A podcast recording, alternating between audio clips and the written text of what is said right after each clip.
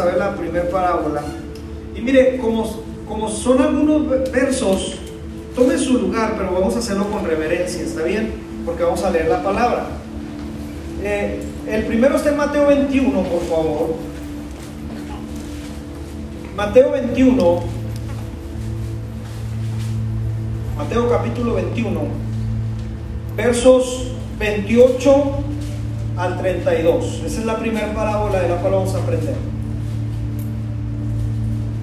Mateo capítulo 21,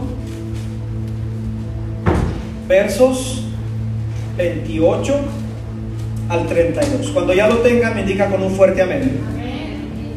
Se amén está más aguado que queda. Amén. Mateo 21, versos 28 al 32. Usted lo puede ver en las pantallas que tiene ahí, o en su celular, o donde usted lo tenga por ahí. Dice la escritura, ahí el título, fíjese que dice parábola de los dos hijos. Y luego pregunta Jesús, pero ¿qué os parece? Un hombre tenía dos hijos, diga conmigo fuerte dos hijos. Y acercándose al primero, le dijo, hijo, ve hoy a trabajar en mi viña. No le dijo que mañana, ¿verdad? Le dijo hoy, así como Fox. Ve hoy a trabajar en mi viña. Respondiendo él le dijo, ¿qué le dijo? No quiero. No quiero jefe. No quiero papá. Pero después arrepentido, diga conmigo fuerte arrepentimiento. Arrepentimiento. Dice, arrepentido fue. Verso 30, y acercándose al otro, al otro hijo, le dijo de la misma manera, y respondiendo él le dijo, sí, Señor, sí iré. Vea que Señor viene con ese minúscula, ¿está bien? Tome en cuenta eso, por favor. Sí voy, pero dice la escritura que no fue. Y luego pregunta Jesús en la parábola, ¿cuál de las dos, de los dos hijos, hizo la voluntad de su padre? Y dijeron ellos el primero. Jesús les dijo, de cierto os digo que los publicanos y las rameras van delante de vosotros al reino de Dios. Porque vino Juan a vosotros en camino de justicia y no le creísteis. Pero los publicanos y las rameras le creyeron. Y vosotros viendo esto, no os arrepentisteis después para creerle. Esa es la primera parábola. Vamos a la segunda que está en Mateo también, ahí mismo en Mateo, pero en el capítulo 22, por favor. Versos 1, y creo que vamos a detener en el verso 12 por ahí. Vamos a detener. Yo le digo dónde. Mateo 22. Dice parábola de la fiesta de las bodas. Respondiendo Jesús les volvió a hablar en parábolas diciendo, el reino de los cielos es semejante a un rey que hizo fiesta de bodas a su hijo y envió a sus siervos a llamar a los convidados a las bodas. Mas estos, los primeros, no quisieron ir, así como el hijo le dijo al papá primero, no quiero ir. Volvió a enviar otros siervos diciendo, deciden los convidados, he aquí, he preparado mi comida, mis toros y mis animales engordados han sido muertos. Todo está dispuesto, venid a las bodas. Mas ellos, sin hacer caso, se fueron unos a su labranza y otros a sus negocios. Están muy ocupados esta gente. Y otros, verso 6, tomando a los siervos, los afrentaron y los mataron. Al oírlo el rey se enojó y enviando sus ejércitos destruyó a aquellos homicidas y quemó su ciudad. Entonces dijo a sus siervos, las bodas a la verdad están preparadas, mas los que fueron convidados, ¿qué dice ahí? Hay poder. Todos los primeros que invitaron, está diciendo el, el rey o el padre, no eran dignos. Id pues a las salidas de los caminos y llamad a las bodas a cuantos halléis. Verso 10. Y saliendo los siervos por los caminos, juntaron a todos los que hallaron, juntamente malos con buenos. Y las bodas fueron llenas de convidados. Verso 11. Y entró el rey para ver a los convidados y vio allí a un hombre que no estaba vestido de boda. Y le dijo, amigo, ¿cómo entraste aquí sin estar vestido de boda? Mas él enmudeció. Entonces el rey dijo a los que servían, de pies y de manos y echarle en las tinieblas de afuera, Allí será el lloro y el crujir de dientes. Seguimos leyendo. Y usted léalo conmigo en voz alta, por favor. Porque muchos son los llamados, pero pocos. Lo leo una vez más fuerte. Pero muchos son. A ver, vamos viendo. Hay unos que son llamados y otros que son aprobados. ¿Sí? Todos son llamados, pero no todos son aprobados.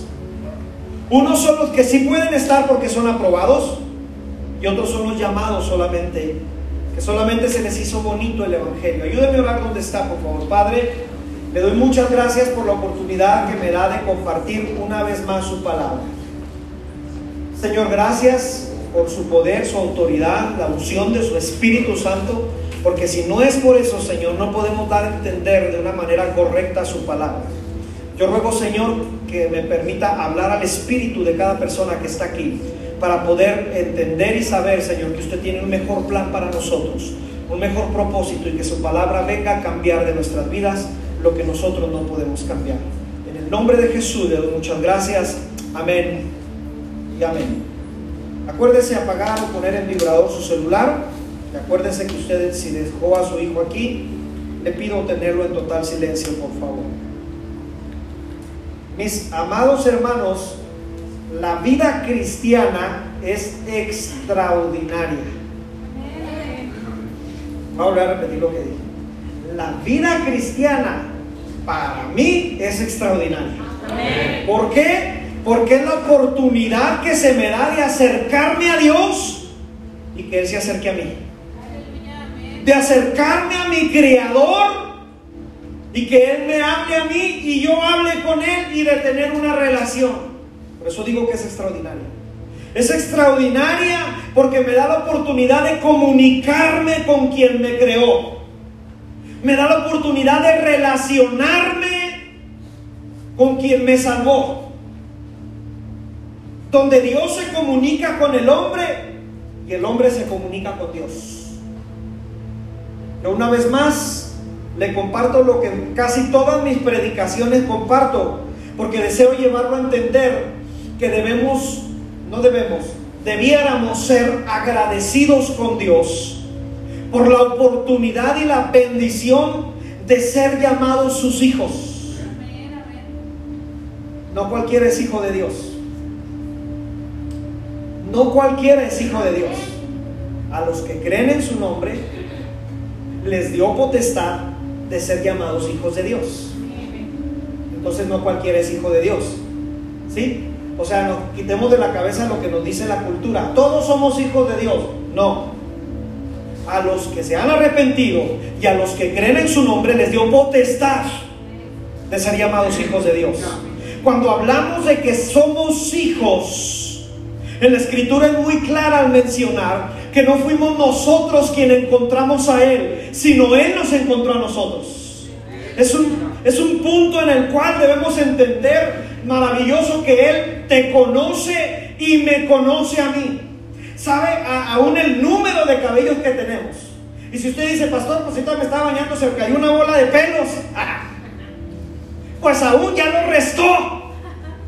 Porque ya sabe, Él nos conoce porque somos sus hijos. ¿Cuántos dicen amén a esto?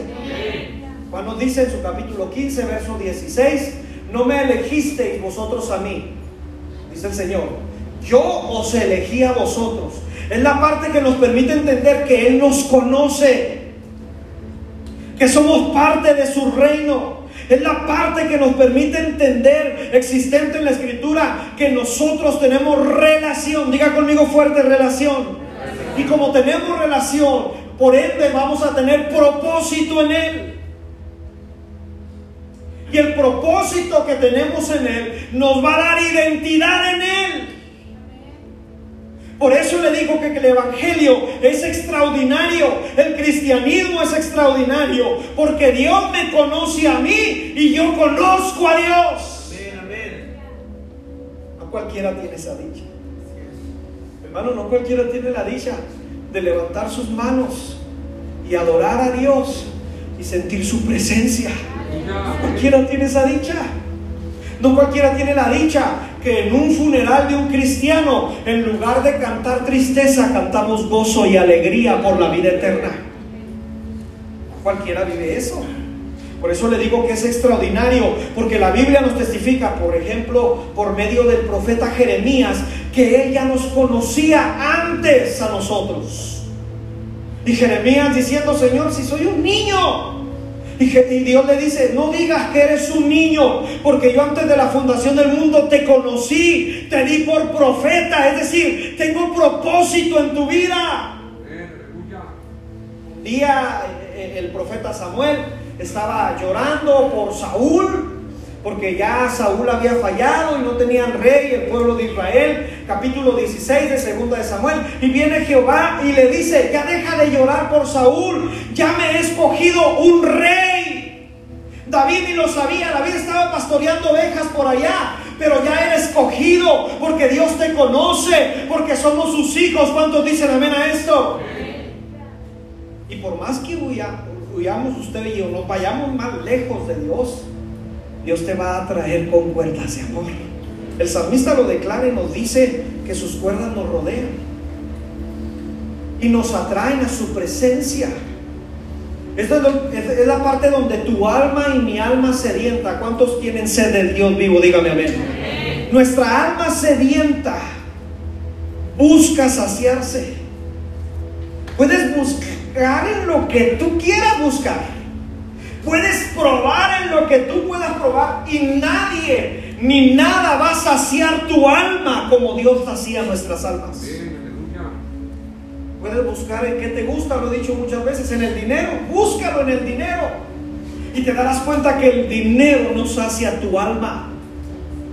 ¿Quieres buscar en qué otra cosa? En los deleites de la vida en los deleites de la carne, donde al fin de cuentas cuando llegues a una ancianitud vivirás y dirás, no, esto no fue vida. Porque nada ni nadie tiene el poder de saciar nuestras almas como su presencia. Por eso digo que el cristianismo es extraordinario. No estoy hablando de un cristianismo sin problemas, ¿sí? No vaya a malentender. No vaya a decir, ah, el pastor dice que todo es color de rosa. No, mi hermano. En el mundo vamos a tener aflicción, el justo muchas veces va a caer, muchas situaciones vamos a vivir, pero en medio de las situaciones tenemos relación con Él que nos da la certeza y esperanza de victoria, porque Él nos dice que en Él somos más que vencedores. Entonces tenemos esperanza y tenemos certeza de que Él está. Alguien dígame en esta tarde. ser hijos, sobreentendemos que somos perdonados. Vuelvo a repetir, al ser hijos, sobreentendemos que somos perdonados. El perdón libera. Es el efecto del perdón. Te libera, te hace libre.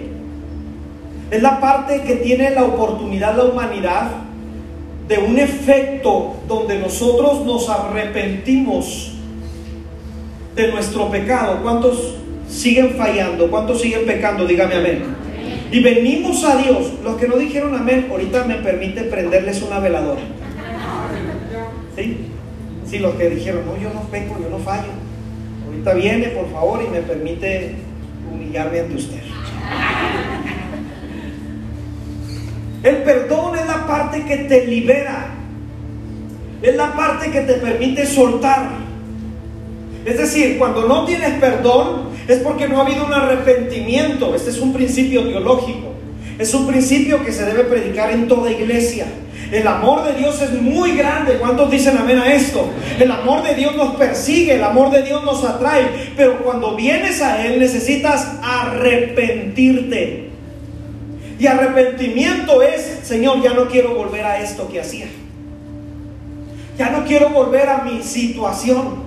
Ya no quiero volver a la vida que estaba viviendo. Entonces viene el efecto del perdón de Dios y nos libera. Nos da libertad. El perdón es la oportunidad divina donde Dios otorga a cada uno de nosotros con un corazón humillado de parte nuestra, a hallar la misericordia. Es Dios amando nuestra miseria y diciéndonos, a pesar de tu rebeldía, a pesar del pecado, a pesar de que fallas, te sigo amando, pero viene a través del arrepentimiento que es una respuesta humana. Es decir, déjeme le explico. El Evangelio no va a traer su efecto hasta que el humano responda. Porque si, si, si, oímos el Evangelio sin arrepentimiento, entonces estamos oyendo un bello mensaje. Dios me ama. Ah, qué padre, Dios me ama. Y yo sé que Dios me ama. Pero si no me arrepiento, si no viene mi respuesta humana ante ese tan grande amor, entonces es solamente un bello mensaje. Y es aquí donde nos vamos a ir adentrando poco a poco al tema que nos conviene ver este día. Porque estamos hablando de la respuesta humana. Dios nos ama y envió a su Hijo. Todos lo sabemos. Murió en la cruz y resucitó al tercer día. ¿Cuántos me dicen amén a esto? Venció a la muerte, venció al pecado. Eso lo sabemos. Pero debe haber una respuesta humana. La respuesta humana a lo que yo me quiero referir hoy es que muchas veces o muchas culturas, lamentablemente lo digo, muchas formas de pensar o muchos pensamientos hoy en día ven a Dios como un rogón. Es que Dios me ama y su amor me persigue y Él me ama siempre y me perdona siempre. Discúlpame, Dios no es un rogón. ¿Sí? No confundas el amor de Dios como si Dios ocupara de nosotros. No, no, no confundas. No esperemos que, que, así como me persigue con su amor, siempre toda la vida, aunque yo esté falle y falle, me va a estar el perdón y perdone porque al que le conviene que yo vaya con él es a él. No, mi hermano, no te equivoques. No te equivoques. Esa no es gracia. La respuesta humana Estamos hablando de lo que acabo de decir, un principio teológico que deberíamos de tener todos en cuenta. Arrepentimiento. El arrepentimiento sin este principio que proviene, el arrepentimiento proviene de la decisión del hombre. Vuelvo a repetir, el arrepentimiento viene a través de la decisión del hombre. En otras palabras, yo se lo he dicho, Podemos orar y reorar y superorar y ayunar por una persona, pero si esa persona no quiere, no va a pasar nada. Porque es la parte del libre albedrío que Dios nos permite. Dios nos dice, está el camino del bien, el camino de la vida y el camino de la muerte. Y luego nos dice, tú escoges. Es la parte del alma que hablaba yo la semana pasada. Es donde nosotros tomamos la decisión de si tomar ese camino o rechazarlo. Si no, se convierte, vuelvo a repetir, en un bello mensaje. ¡Ay, qué bonito! Personas que me han dicho en lugares donde Dios me permite predicar, en funerales, en fiestas de personas que me dicen, quiero tener una fiesta y quiero invitarlo a predicar. Pues sí, yo voy. Y voy y predico y me dicen, qué bonito mensaje. Y yo le digo, es que no le traje algo bonito, traje algo para que usted se arrepienta de lo que está viviendo. Porque para traer bonito, pues si quiere le pongo una novela. Para, sentir bonito, pues si quiere le hago masajito. Pero no es para eso. El bello mensaje no es para eso. El Evangelio surge efecto por la respuesta del hombre. Poder, hermano. Aquí es la parte donde tú decides arrepentirte de lo que has estado haciendo. Si no te arrepientes, no va a pasar nada. Es un mensaje más para ti. La Biblia nos lo dice, Santiago, el apóstol Santiago nos lo dice en su capítulo 4, en el verso 8, y quiero que me ayuden con todos los pasajes en la pantalla. Dice, acercaos a Dios, y Él se acercará a vosotros. Mira que quien se acerca primero somos nosotros. Acercaos a Dios, y Él se acercará a vosotros. Pecadores, así nos dice Santiago, pecadores, limpiad las manos. Vosotros, los de doble ánimo, purifiquen sus corazones. O sea, nos está hablando de una respuesta humana. No es que Dios hace todo. No es que Dios surge todo el efecto de todo. Es la respuesta humana ante Dios del arrepentimiento donde yo decido si seguirle o no. Déjame, te voy adentrando un poquito más. Mateo nos habla de esto en su capítulo 16, verso 24. Mateo 16, 24 nos dice, entonces dijo Jesús a sus discípulos, fíjate lo que dice Jesús a sus discípulos. Mateo 16, 24. Entonces dijo Jesús a sus discípulos, si alguno quiere venir en pos de mí. Quiere es decisión. ¿Sí? O sea, ¿cómo, te ¿cómo se lo explico para que no se, no se agüite usted ni yo? De que Dios no es un rogón, ¿sí? Es al punto que yo deseo darle a entender. O sea, Dios no es un rogón donde va a andar, ándale, si quieres seguirme. No, Él te dice, si quieres seguirme, ven en pos de mí. No quieres seguirme. El joven rico se, se levantó y se fue. Y yo, yo he buscado pasajes donde Jesús fue hasta su casa. Nunca fue. No fue a rogarle, ¿quieres? Ándale. Ah, ándale, ringui. ¿Verdad que no? Dios no es un rogón, hermano. Dios te dice, este es el camino y tú sabes si lo sigues. Es decisión. Entonces dice, entonces dijo Jesús a sus discípulos, discípulos, si alguno quiere decisión, venir en pos de mí, niéguese a sí mismo, tome su cruz, y a esto es lo que nos vamos a adentrar en esta predicación, y sígame. Seguir a Jesús contrae responsabilidad. Seguir a Jesús contrae compromiso. Es lo que no nos gusta. Señor, quiero ser tu hijo. Bendíceme. Dame. Sí, sígueme. Y al seguirme va a traer responsabilidad y compromiso. Si no lo trae, entonces yo los he denominado como cristianos ninis. ¿Sí? ¿Sí, se acuerdan de dónde proviene la palabra ninis, verdad? el, rector de la facultad de la UNAM, en, en uno de sus discursos que dio hace como cinco años atrás, él dijo que había alrededor de 7.5 millones de jóvenes que ni estudiaban ni trabajaban. Él así lo dijo en su... Ahí está en los periódicos. Él sacó la palabra esa. El rector de la UNAM dijo, tenemos en México 7.5 millones de jóvenes que ni estudian y ni trabajan. Por el INEGI se dio cuenta él, porque el INEGI arroja el resultado. Y dijo él, quiere decir que esta gente, que estos jóvenes, están metidos en su casa siendo mantenidos por sus padres. Y luego dijo, son ninis. Él lo dijo. Entonces ya de ahí nosotros le adjudicamos la palabra a nuestro actual presidente de que les manda dinero a todos los ninis. Los ninis son los que están rascándose el ombligo y viendo su celular esperando que les caigan las bendiciones. ¿Sí? Sí, ¿verdad? O sea, yo sobreentiendo que los ninis, cuando hablo de ninis a nivel república, son nuestros jóvenes que ni producen, ni trabajan, ni estudian, pero están esperando que les llegue su cheque mensual. Y van y se apuntan, no necesitando el dinero, ¿eh? Van y se anotan para que les llegue un cheque para ver quién se rascó más el ombligo.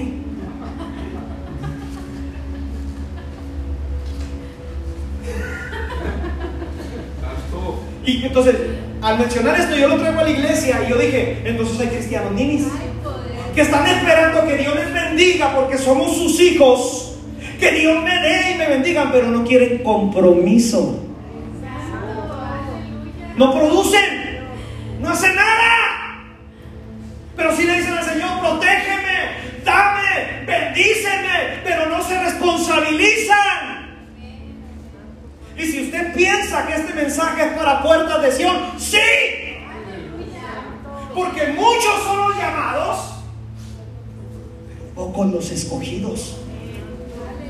Una cosa es ser llamado, otra cosa es ser aprobado. Diga conmigo, ¿soy llamado? Soy llamado. ¿O soy aprobado?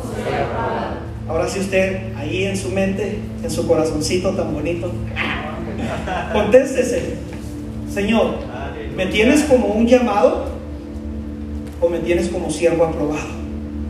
Es la parte, hermano, y lo tengo que decir, no piense por favor en división de la iglesia, ¿está bien? No vaya a pensar en, el pastor anda dividiendo la iglesia, no, de ninguna manera, el Señor lo reprende. Me estoy refiriendo a que sí existe una brecha entre un llamado y un siervo aprobado. Sí existe. El llamado, la persona llamada al reino de Dios, es como, como un asistente a la iglesia. Es el que llega a ver qué tal estuvo el culto, a ver si prendieron los aires, a ver qué ropa se compró la hermana, a ver cómo estuvo la alabanza, a ver cuántos chistes se avienta el pastor, a ver si estuvo buena la predicación. Surge esta persona, surge como un espectador. Pero la diferencia de un siervo es un anfitrión. El siervo llega y le, dice, Señor, bendice a tu iglesia, o sea, prepara la atmósfera. El siervo dice, ¿qué puedo hacer para servir? Mujeres, ¿ocupan algo? Hay gente nueva, ¿puedo darle la bienvenida? Mentalidad de siervo. Mentalidad de espectador es venir, sentarme e irme. La mentalidad del espectador es, Señor, pues vine, gloria a Dios por tu palabra. No me gustó tanto. Pero gloria a Dios, ahí está pasable pastor. La, la mentalidad del siervo es, ¿qué hago para servirte? Señor, yo estoy orando en este culto para que se derrame tu presencia. Es anfitrión. Es una gran brecha imaginaria que se apertura cuando alguno solo asiste a un servicio o es parte del servicio. Vuelvo a repetir lo que dije. Es la gran brecha que se levanta o se apertura cuando alguno solo asisto a un servicio o soy parte del culto. Cuando soy parte del culto vengo con mentalidad de servicio. ¿Qué puedo hacer? ¿A quién puedo saludar y bendecir? ¿A quién puedo darle una palabra de bendición de parte de Dios? Vengo generando. El siervo produce, el nini se sienta a recibir. El niño espera que Dios lo bendiga, lo prospere, lo ayude y todo, pero no quiere compromiso. La pregunta vital en esta predicación es, ¿usted y yo somos llamados o somos aprobados? Mateo 22, 14, porque muchos, fíjese bien cómo dice la Biblia, porque muchos son los llamados mucho es la gente que Dios llama, pero pocos son los escogidos. Es el mismo pasaje o es la misma idea teológica que Jesús usa con sus discípulos al decirle, en verdad la mies es mucha y los obreros son...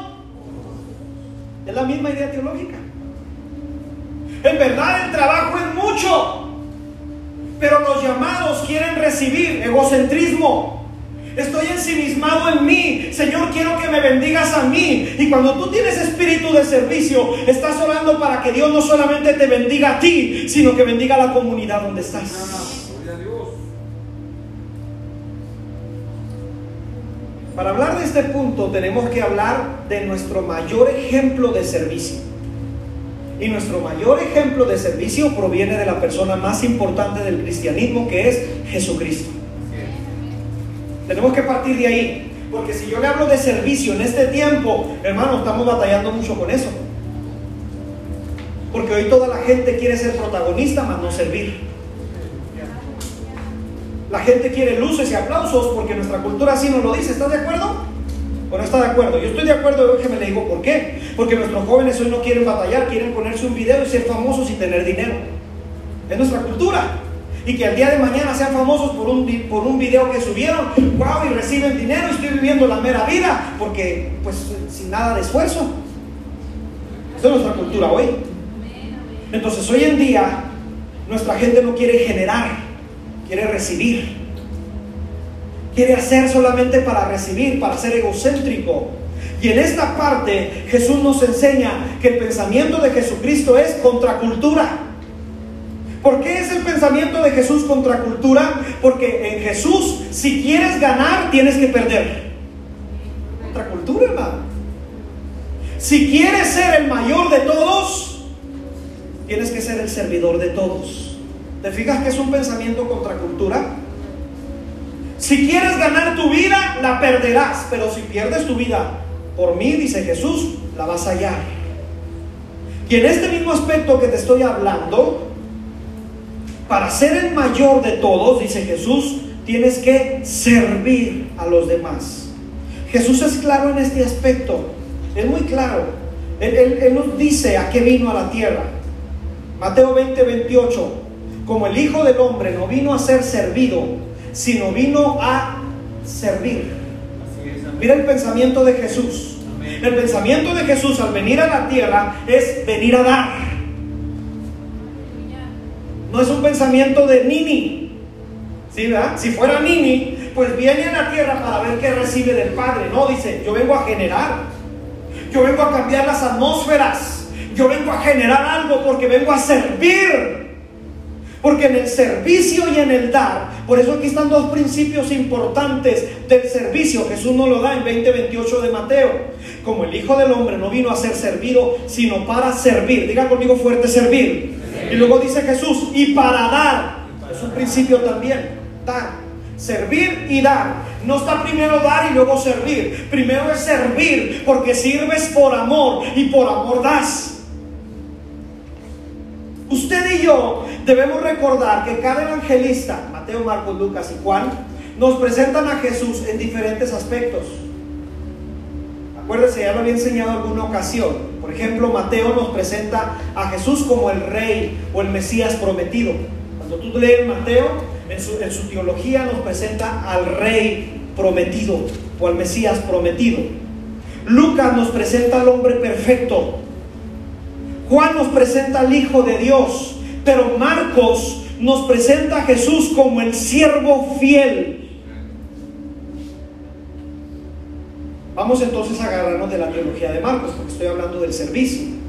Marcos nos dice que en Jesús está el ejemplo de servicio.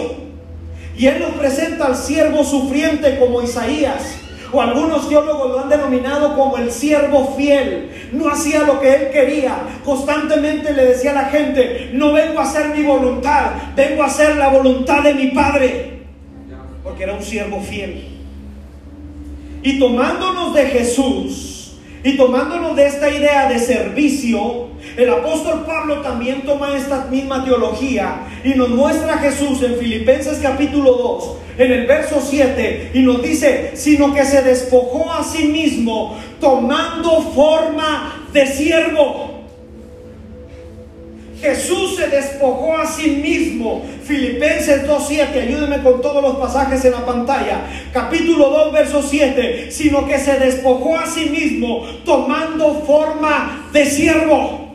No vino a tomar forma de rey, no vino a tomar forma de un político, vino a tomar forma de siervo, porque el Hijo del Hombre no vino a ser servido, sino vino a servir. Y estando en la condición de hombre, se humilló a sí mismo, haciéndose obediente. El servicio te va a llevar a obediencia. Haciéndose obediente hasta la muerte y muerte de cruz. Esta, mis amados, es la respuesta de la iglesia. La iglesia responde a tan grande amor derramado de Dios a nuestras vidas, atendiendo al llamado del Evangelio, siendo parte del Evangelio. En otras palabras, no es que se te predicó el Evangelio y ya, sino ahora formas parte del Evangelio. Es que si a ti te dieron buenas noticias, es que tú puedas entregar buenas noticias. Eres un anunciador de buenas noticias. Y aquí me da risa porque tal vez muchos cristianos lo único que lleven son malas noticias. ¿Ya te diste cuenta? ¿Ya sabías? ¿Sí supiste? El cristiano de su boca debería salir buenas noticias. Déjame te lo explico desde la teología de Lucas, esta parte del servicio también. Lucas nos lo muestra en unos pasajes de la escritura, en su evangelio. Dice que las multitudes se agolpaban por estar o oír a Jesús. Sabían que Jesús iba a venir a su aldea y se agolpaban. Dice, multitudes venían y se agolpaban para oír a Jesús. Y una de las ocasiones, dice Lucas, cuando, cuando toda la gente era mucha, Jesús decide pedirle a, a, un, a, un, a un hombre su barquilla para sentarse y enseñar. Jesús está enseñando desde la barquilla y las multitudes dice que estaban a la orilla del mar, donde el agua pues llega a los tobillos. donde están a gusto, donde están en tierra firme, donde si, se, si dejaron la olla presto prendida, pues se devuelven sin problema. Si tienen un pendiente, se van. Si tienen prioridades, dejan de escuchar a Jesús porque no están dentro de la barquilla, están en la orilla. No se meten a la barquilla, pero cuando Jesús les dice a sus discípulos, vengan y métanse conmigo a la barquilla, es dejar tierra firme. Es dejar tus prioridades para meterte a las prioridades de Jesús. Hay poder. Y es donde tus fracasos Jesús los convierte en victorias. Vuelvo a repetir lo que dije. Cuando te metes a la barquilla con Jesús, tus fracasos van a ser convertidos en victorias.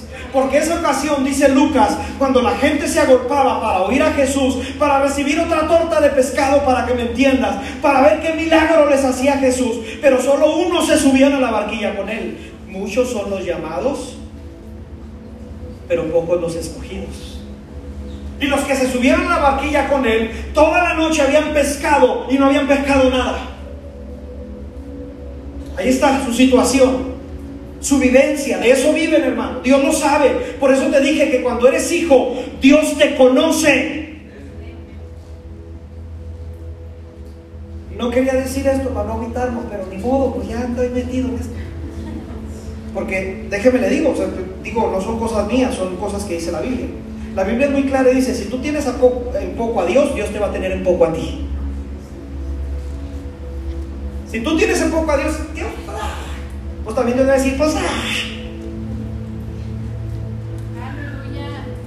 Es clara la Biblia. Si tú honras a Dios, Él te va a honrar a ti.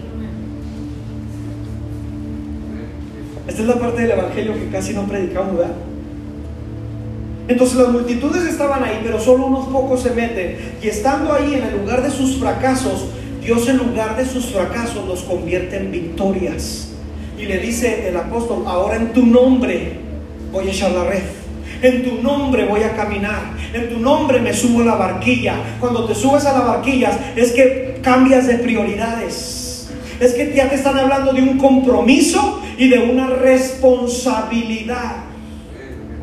¿Alguien dice amén a esto? Y aunque no diga amén, se dijo que la mente está bien aguado. Vamos a concentrarnos en las dos parábolas, ¿está bien? Para poder así como suavizar este, este mensaje hermano les preguntó eh, eh, el príncipe de los predicadores a sus alumnos, eh, ¿cómo te fue en tu predicación? No, pues todos estaban bien cómodos. Ah, pues entonces fallaste, porque si no se incomodan con tu predicación, no surgió efecto. Si usted me dice, pastor, ¿usted se goza cuando casi nadie contesta amén? Sí, porque quiere decir que la palabra está llegando, está pegando, está, está diciéndonos, confrontándonos y diciéndonos, no te hagas. Vamos a concentrarnos en las dos parábolas. La primera que leímos nos habla de una gran brecha que existe entre los llamados y los siervos aprobados. Pastor, ¿por qué está hablando de esto y por qué dice que existe una gran brecha entre el llamado y el aprobado? Porque yo quiero llevarte al punto en esta tarde de que tengas conocimiento que el amor de Dios y la esperanza en Dios es maravillosa y que sepas que tu Abba Padre, ¿cuántos tienen un Padre celestial? Dígame amén. Que tu Abba Padre tiene misericordia y grande amor sobre ti y que lo ha derramado, pero por consecuencia tu respuesta va a ser, Señor, ¿en qué te puedo servir? A ese punto les quiero llevar en esta tarde. A que por agradecimiento podamos servir a Dios. Parábola primera. El padre tiene dos hijos. Diga conmigo fuerte dos hijos. En la primera parábola Jesús muestra a Dios como un padre. Y yo sé que los que estamos llevando el curso, el pastor Jerry en la mañana me estaba haciendo unas caras de atrás, me estaba diciendo, pastor, pues ya estás explicando lo que yo les voy a explicar después. Pues siempre que nos lo explica bien el pastor Jerry en el curso que estamos llevando, pero permítame explicarlo de esta manera. En la primera parábola, Jesús muestra a Dios como un padre. Lo he explicado muchas veces y lo voy a volver a explicar para beneficio de los que no lo escucharon. Para ser un buen siervo, para ser un buen soldado de Jesucristo, un buen ministro del Evangelio, antes de ser todo eso, lo primero que eres, eres hijo. Si no comprendes eso y te tomas primero como siervo, entonces tu servicio se va a hacer rutinario. Te va a caer gordo el servicio. Porque como hijo eres amado y tú amas al Padre y por ese amor vas a servir. Pero cuando no entiendes que eres hijo y te vas primero a ser soldado o a ser siervo, tu, tu servicio a Dios se va a convertir en una rutina. Un predicador dijo que fue lo que le pasó al hijo pródigo. Estando en la casa del padre, su servicio se convirtió en rutina. Ya no quería estar ahí. Ya le caía gordo su hermano, su padre, ya no quería. Y le dijo, padre, dame la herencia que me corresponde. Y huyó lo más lejos, porque se convirtió en rutina y porque se olvidó que era hijo. Y como hijos somos amados. Cuando entiendes que eres amado, por consecuencia en ti van a ser la necesidad de servir. Es una consecuencia del amor, hermano. Es, algo, es algo que se da. Es algo que dice, Señor, ¿qué puedo hacer por ti? Porque es tan grande el amor que ha sido derramado. Por eso comencé esta predicación diciendo que el cristianismo es extraordinario. Porque se nos ha derramado tanto amor. ¿Cuántos saben que son amados? ¿Cuántos saben que son perdonados? Entonces cuando tú recibes ese amor, tu respuesta inmediata es, ¿y qué puedo hacer yo?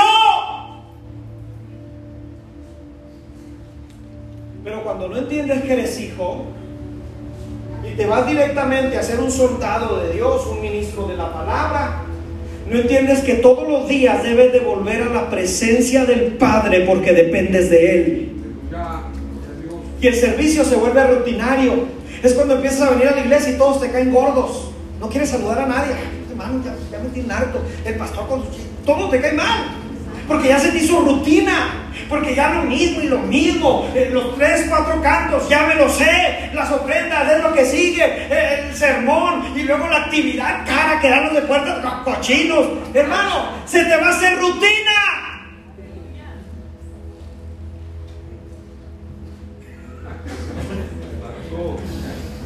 Y te vamos a caer gordo, en serio. El que más les cae gordo soy yo al final. En serio, hermano. O sea, me ha pasado cuando hay gente, hermano, ya me voy, pastor, que usted. Y le digo, sí, váyanse, que Dios lo bendiga y lo tenga en su santa gloria. Porque al último se enojan con uno y le echan la culpa al uno cuando ellos entraron en rutina. Porque se olvidaron que son hijos y que son amados y que por agradecimiento servimos al Padre. No por rutina. No estoy aquí porque es domingo. Estoy aquí porque le amo y porque me ama porque tenemos una relación. ¿Alguien dice amén a eso? ¿Alguien le aplaude fuerte a Dios de amor?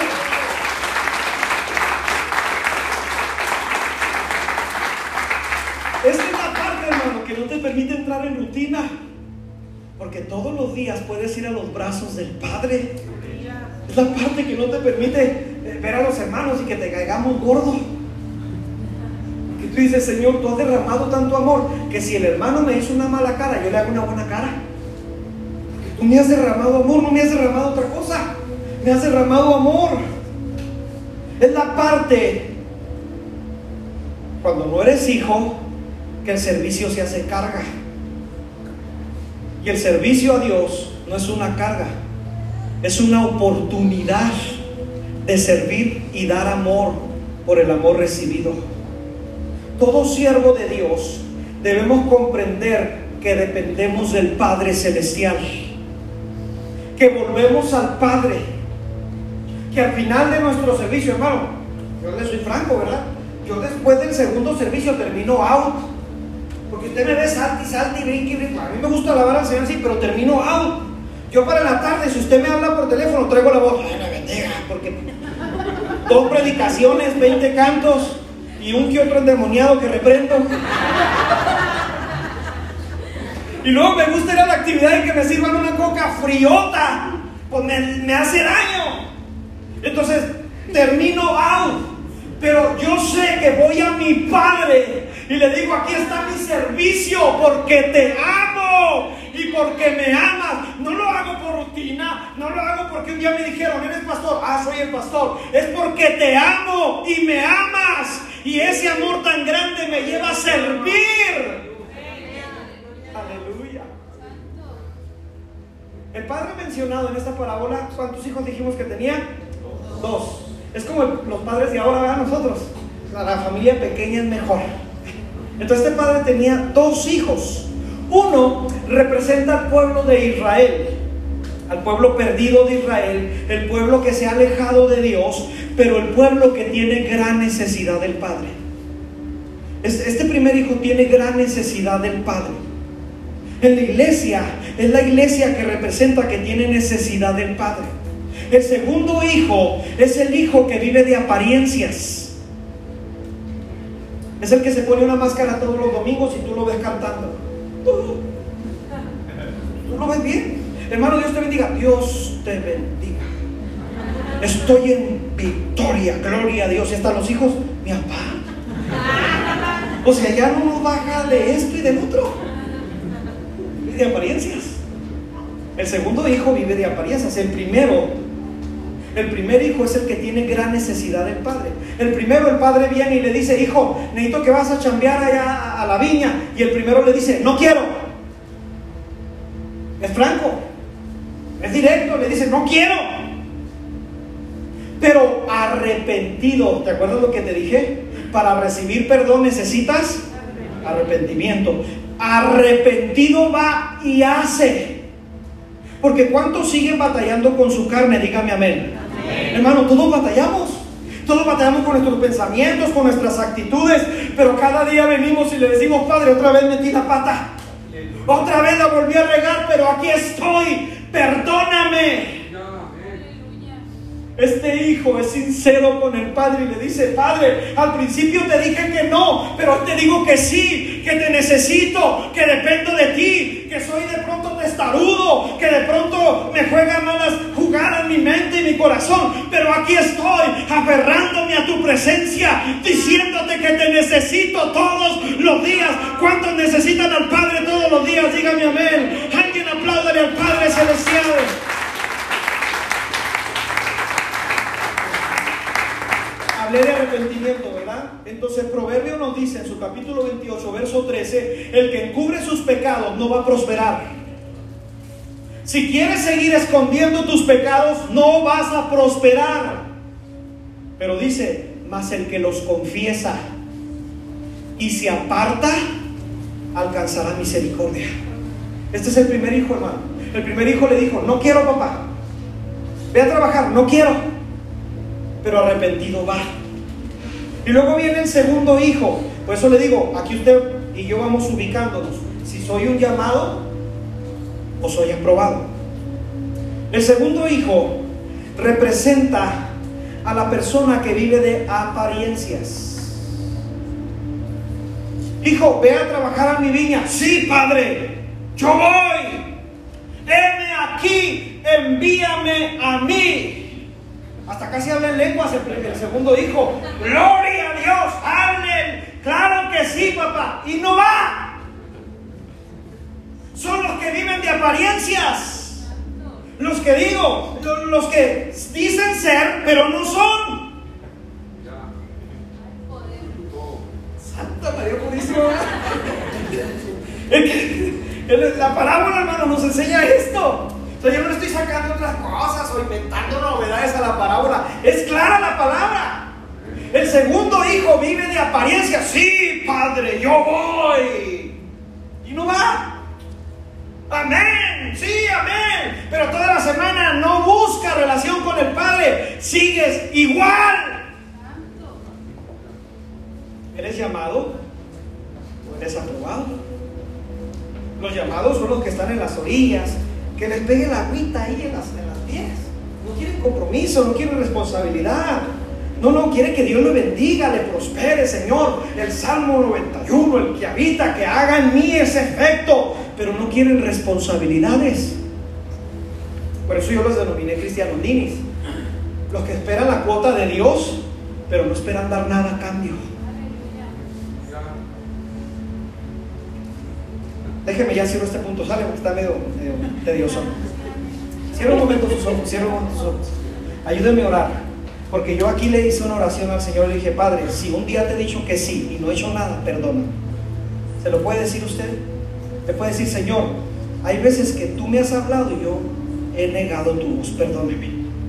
Perdóname porque muchas veces tú has estado hablándome una y otra vez y no he hecho caso.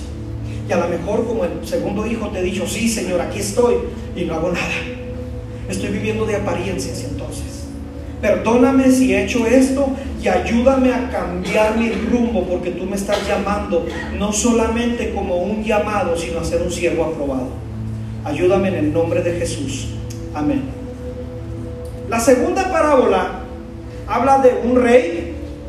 Esta es la cuestión celestial. Habla de un rey, de su hijo y de una fiesta de bodas. Eso es la que habla la segunda parábola. La primera ya vimos que dos hijos, uno al fin se arrepiente. Ahí entramos usted y yo. Somos los que éramos rebeldes, los que traíamos otro camino, los que no queríamos nada y al final terminamos rendidos a los pies del maestro. ¿Cuántos que están aquí decían, yo ni loco que voy con los cristianos? ¿Quién me va a ver llorando ahí? Jamás. Bola de locos, hipócritas, esto y loco. Y aquí te tenemos como loco hipócrita. Eras el que decía, yo no. Y aquí estás. Aquí estoy yo. Yo decía, no, ni loco. Pastor con mi papá, no, hombre, nunca. Y véame, me venció el amor. Me venció ese amor. Pudo más que yo. Quise pelear. Y por más que pelees con Dios, vas a perder. Porque su amor te va a vencer. El amor pudre los yugos. Aleluya. La segunda parábola habla de un rey, su hijo y una fiesta. Hermano, Dios es enfiestado. A Dios le gusta la fiesta. En este primer aspecto es el celestial. La invitación al pueblo de Israel y a nosotros como iglesia es acercarnos al rey para ir a las bodas del Cordero. Es en ese aspecto teológico donde nos invita por medio del Hijo, por medio de las bodas del Hijo, a ir a la casa del Padre. Es en otras palabras lo que nos está llevando esta parábola. Pero también nos habla de que los siervos fueron por los caminos. Hallen a los necesitados, hallen a los que están perdidos y tráiganlos. Ahí entramos tú y yo, los que no queríamos, los que decíamos ni loco, ni jamás, yo no voy a ser cristiano, no pienso hacer esto, no pienso hacer aquello. Pero un día fueron por nosotros y aquí estamos. Porque el Padre te sigue amando con amor eterno. ¿Cuántos dicen amén a esto? Y entonces lo que era llanto, lo que era tristeza, ¿puedes decirme qué causó el mundo en ti? ¿Puedes recordar? Llanto donde dice, ya no aguanto. Me he encontrado con personas, me, ha tocado eh, ministrar personas cuando van a aceptar a Cristo que me dicen, ya no puedo. Ya, ya llegué a mi límite. Es, es donde ya se sienten arrinconados, que ya no pueden más con su alma. Qué bueno que tenemos un Padre misericordioso. ¿Cuántos dicen la a eso? Y el llanto y la tristeza, cuando vienes a Él, es cambiado en gozo. Él te va a poner un nuevo manto de alegría. Déjame te lo leo, que me gusta mucho. Isaías capítulo 61, me lo ponen en las pantallas, por favor. Isaías 61, voy a leer algunos versos, porque mira qué maravilloso cambio ha traído Dios a nuestras vidas. Capítulo 61 de Isaías, versos 1 al 13. El Espíritu de Jehová, el Señor, está sobre mí, porque me ungió Jehová y me ha enviado a predicar buenas nuevas a los abatidos, a vendar a los quebrantados de corazón, a publicar libertad a los cautivos y a los presos apertura de cárcel, a proclamar el año de la buena voluntad de Jehová y el día de venganza del Dios nuestro a consolar a todos los enlutados. Ahí entramos tú y yo a ordenar que a los afligidos de Sión se les dé gloria en lugar de ceniza óleo de gozo, dice la escritura, en lugar en lugar de luto, manto de alegría en lugar de espíritu angustiado, y serán llamados árboles de justicia, plantíos de Jehová para gloria suya.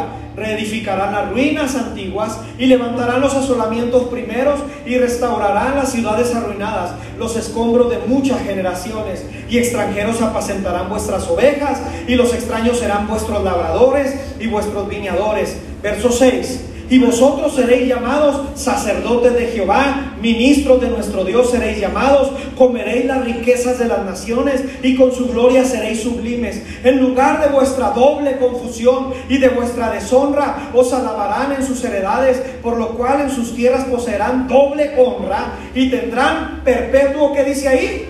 Gozo, porque yo Jehová soy amante del derecho, aborrecedor del latrocinio, para para holocausto. Por tanto, afirmaré en verdad su obra y haré con ellos pacto perpetuo. Y la descendencia de ellos será conocida entre las naciones y sus renuevos en medio de los pueblos. Todos los que vienen reconocerán que son linajes benditos de Jehová. Verso 10. En gran manera me gozaré en Jehová y mi alma se alegrará en mi Dios porque me vistió con vestiduras de salvación. Me rodeó de un manto de justicia. Como a novio me atavió. Como a novia adornada con sus joyas. Porque como la tierra produce su renuevo y como el huerto hace brotar su semilla, así Jehová el Señor hará brotar justicia y alabanza delante de todas las naciones. En otras palabras, han cambiado nuestro lamento en gozo, han cambiado lo enlutado en libertad. Es lo que hace Dios por medio de la libertad. Aleluya. Esa es la parte celestial. Viene la parte terrenal en la parábola. La parte terrenal nos habla de los convidados o los llamados. Habla de que existen, según esta parábola, tres llamados solamente. Digo, porque es muy clara la parábola, ¿está bien? Para los que digan o, que piensen, o hay gente como lo dije al principio, que piensa que Dios es un rogón. Dios hace en esta parábola tres llamados solamente. ¿Sí? O sea, hay que dejarlo en claro. Porque hay mucha gente que dice, no, pues sigo viviendo mi vida, al cabo Dios es misericordioso. Llega un punto en que Dios dice, ya, basta, aquí. Número tres, enseguida de los tres llamados viene juicio. Así como es un Dios Padre, un Dios de amor, un Dios que nos ama, lo he predicado muchas veces, también es un Dios que da juicio.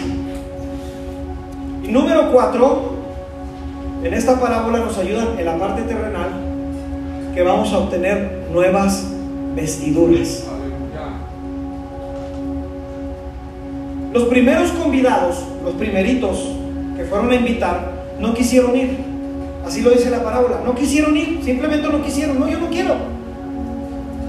Estos representan al pueblo de Israel y a la iglesia que es, como lo dije al principio, espectadora. ¿Sí? Estos representan a los espectadores. Son los que le dijeron a Moisés, allá en el Antiguo Testamento, Moisés, ve tú a la presencia de Dios, nosotros acá de lejitos. No queremos responsabilidades. ¿Y te acuerdas que el pueblo de Israel le dijo eso a Moisés? Ve tú, nosotros tenemos miedo porque es un Dios santo. Ah, ellos no quieren vivir en santidad. Quieren que su líder viva en santidad, pero ellos desde lejos recibiendo lo que el líder les va a decir. Y le dijeron a Moisés, ve tú, nosotros no queremos responsabilidades, en otras palabras, queremos ser cristianos ninis. Acá queremos recibir la bendición de Dios, oh, porque Dios ha dicho que va a bendecir nuestra tierra, pero acá de lejos no queremos tener relación con Él. Ese es el primer tipo de cristianos que nos muestra la parábola. Los que no quieren compromisos ni responsabilidades. Quieren que les toque un cacho de pastel de la boda, pero no quieren ir a la boda. quieren que les toque el ramo a las solteras. Buena, ¿eh? Pero ni salen de su casa a conocer al botudo, hermano. O sea, quiere que todo le llegue a la casa. Yo lo he dicho, yo he hablado con los jóvenes y hablo con mis hijas y les digo, no les va a llegar aquí. Hay que salirle. Le perdí una pintadita, una arregladita y salte. ¿Sabes? Que está esperando que llegue el caballo.